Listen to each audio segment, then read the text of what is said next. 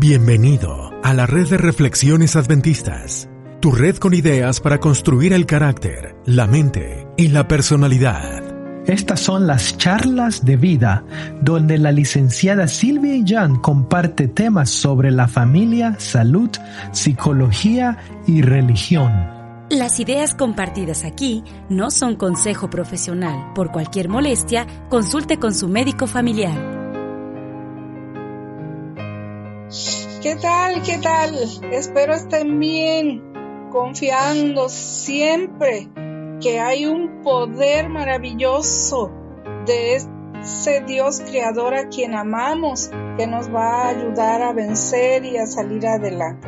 Recuerda que se nos da esta vida a prueba, es solamente una vez que vivimos aquí y debemos aprender a vivirla en la palabra de Dios están las pautas para vivir lo mejor que podemos y para vencer en el conflicto de esta tierra y las promesas de una vida diferente, un mundo mejor.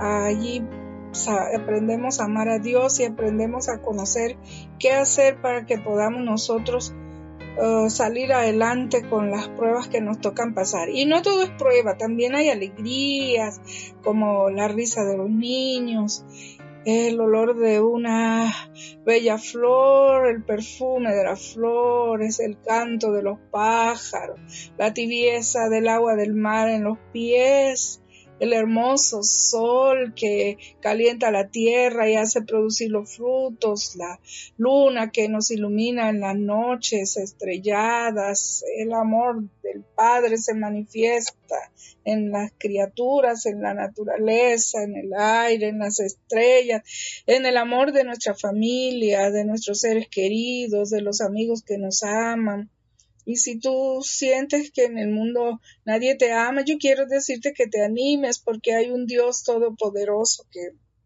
te ama, que dio su único hijo para morir por ti y que ese es el amor más grande que jamás haya podido dar a un ser humano. Dios nos ama, Dios está pendiente de nosotros y no nos va a dejar. En cuanto creamos en Él y nos aferremos a sus promesas y le entreguemos nuestro corazón, las maravillas se empiezan a ver en nuestra vida. Hoy quiero tocar un tema muy por encima porque es un tema bien profundo y que eh, tiene mucho que ver con nuestra sanidad física, mental y espiritual. Lo he titulado oh, Jehová es un Dios perdonador y es hablar un poquito acerca del perdón. La ciencia de la redención será la ciencia de la eternidad.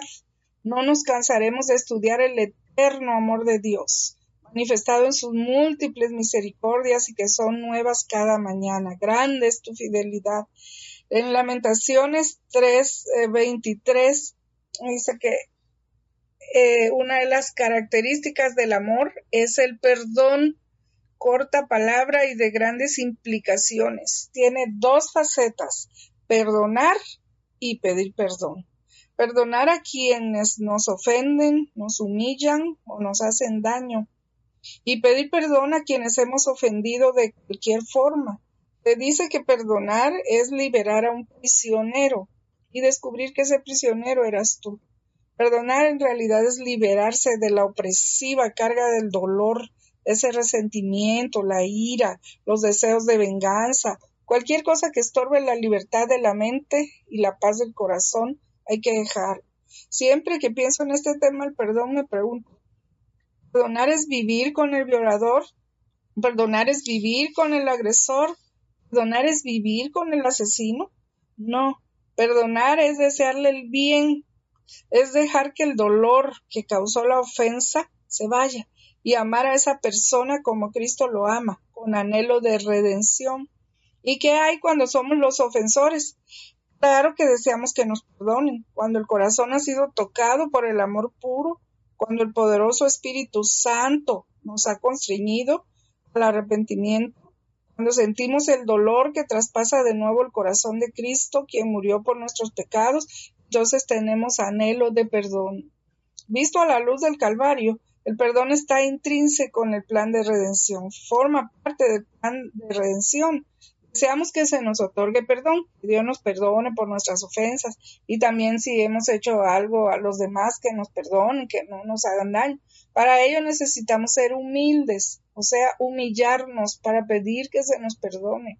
Esto no es fácil, porque el orgullo humano muchas veces lo impide. Muchas relaciones quedan rotas por falta de perdón y se pierden matrimonios, hijos, eh, familiares, amigos, por no pedir perdón, por no saber pedir perdón otras veces porque tal vez ni nos hemos dado cuenta que ofendimos y la otra persona sí se sintió mal y no lo sabemos. Por eso tenemos que abrir los, las líneas de comunicación. Ya hemos hablado en otros podcasts de esto. Eh, Yeshua dijo, por tanto, si estás presentando tu ofrenda en el altar y allí te acuerdas que tu hermano tiene algo contra ti, deja allí tu ofrenda delante del altar y ve reconcíliate primero con tu hermano y entonces ven y presenta tu ofrenda. Esto está en Mateo 5, eh, versículos 23 y 24. No podemos presentarnos ante el Padre para pedir perdón por nuestros pecados si nosotros no somos capaces de hacerlo. Si no somos capaces nosotros de pedir perdón y de perdonar a otro ser humano tan imperfecto como nosotros, ¿por qué exigimos que Dios nos perdone o por qué pedimos a Dios que nos perdone? Cuánta paz en el corazón al recibir el perdón o al otorgar el perdón. Es una liberación. Es como nacer de nuevo. Es ser una nueva criatura que nace y seguimos el proceso de la reconciliación con Dios, con los hombres. Te puede oír la voz angélica que dice paz, buena voluntad para con los hombres. Si hemos ofendido un corazón, digamos hoy, perdón. Si nos han ofendido, digamos, perdono. Ahora sí podemos ir al altar para decirle al Eterno, aquí estoy, sucio y manchado con mis cargas humanas, pero contrito y humillado delante de ti, para recibir tu perdón, Padre, y que tu amor sanador y regenerador sane mi carne, restaure mi espíritu y pueda hallar la justificación en Cristo, el Cordero de Dios que quita los pecados del mundo. Amado Abba, ayúdanos a amar realmente como tú no con burda imitación al amar, sino amar de verdad, para que la paz caiga sobre nosotros, tu gracia nos redima y tu Santo Espíritu llene. Tenemos que aprender a perdonar, a pedir perdón, y cuando lo hagamos, nuestro corazón va a caminar en paz, y cuando lo hacemos con Dios, Él quita ese pecado, lo borra y pone la justicia de Cristo la paz en nuestro corazón. Quiero terminar este podcast de charlas de vida con estos hermosos versos que en tono acerca del perdón de autoría de una servidora. Perdón, oh Dios, por todas las maldades que llenan el espíritu oprimido. Perdón por ver la paja en el hermano cuando senda viga está conmigo. Perdón porque mis faltas te clavaron. Perdón por los dolores desoídos. Perdón por las ofensas al hermano. Perdón por la falta de amor que ofendido. Perdono así también y libremente quien hirió mi corazón con desatinos. Al perdillo y el perdón y al otorgarlo, puedo ahora venir a ti, Dios mío.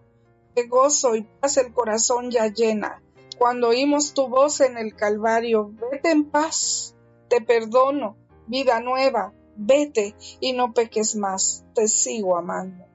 Eh, espero que haya sido de su agrado, que haya sido de bendición más que de agrado, que llegue a nuestro corazón y ejerzamos el perdón porque es un don divino y Dios se lo da a la persona que sinceramente lo pide. somos nosotros los beneficiados cuando nuestra mente está en paz al perdonar y al ser perdonados, al pedir perdón. Muchas gracias por su atención. Dios nos bendiga en esta semana. Su amiga Silvia Jan. ¿Ya escuchaste La Hora del Gluten? Es nuestro podcast sobre salud mental. Lo puedes encontrar como La Hora del Gluten. También puedes encontrar videos de música en nuestro canal de YouTube llamado Adventist Reflections. Recuerda conectar con nosotros, búscanos en Facebook, Instagram, en Twitter como Adventist Reflections Network. comparte el episodio